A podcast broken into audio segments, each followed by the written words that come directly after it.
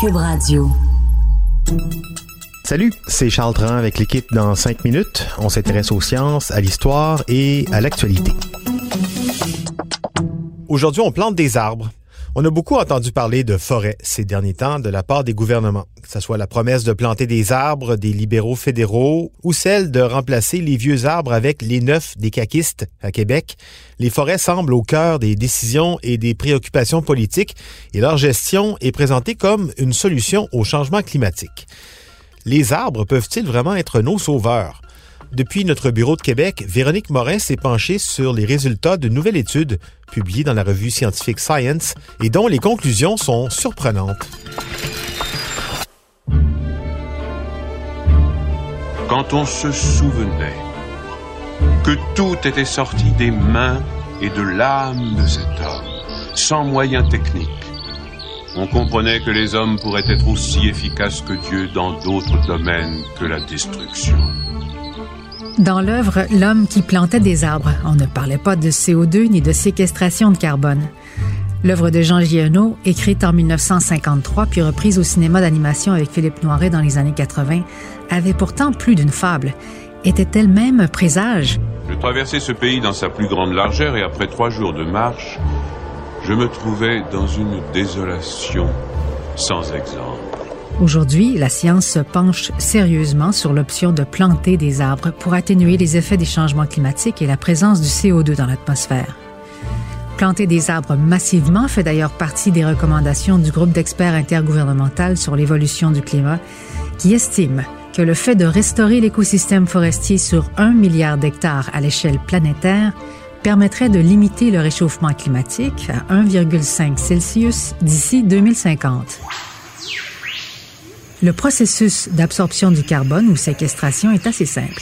Lorsqu'un arbre grandit, il puise du carbone, du CO2 de l'atmosphère pour former son tronc et rejette de l'oxygène, ce qui a pour effet de purifier l'air.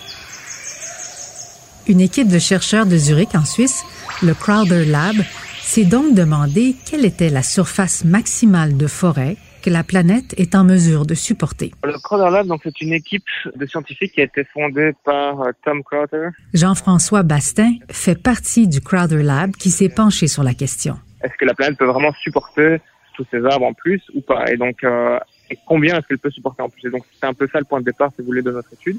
D'après leurs calculs, la planète a la capacité portante d'une superficie de 900 millions d'hectares d'arbres de plus que ce qu'elle a déjà parce qu'il y a des contraintes biophysiques en raison des conditions climatiques, les déserts par exemple, et des activités socio-économiques.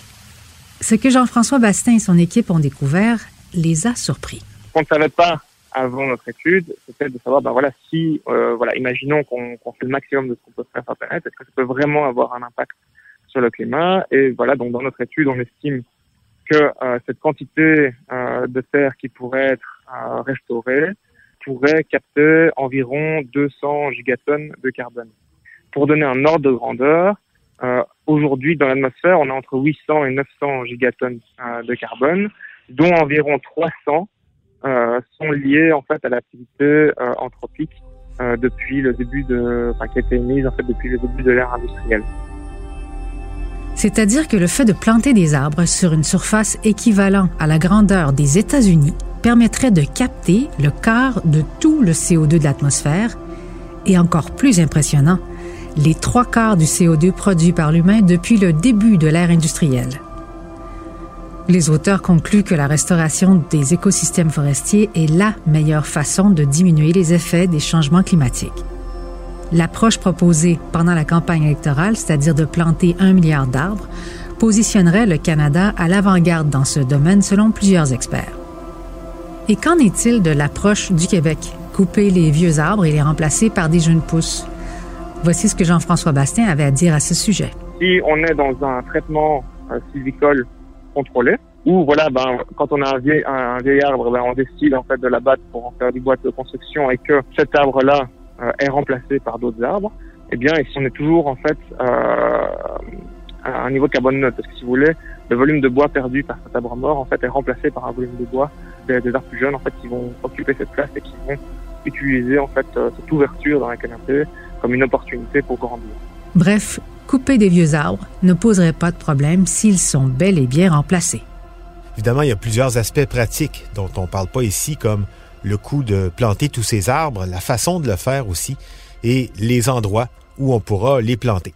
En attendant, c'est quand même impressionnant hein, d'apprendre qu'il existe une solution tellement simple, planter des arbres pour aider à la diminution du CO2 dans l'atmosphère, à condition bien sûr que nous, les humains, on n'en émette pas davantage.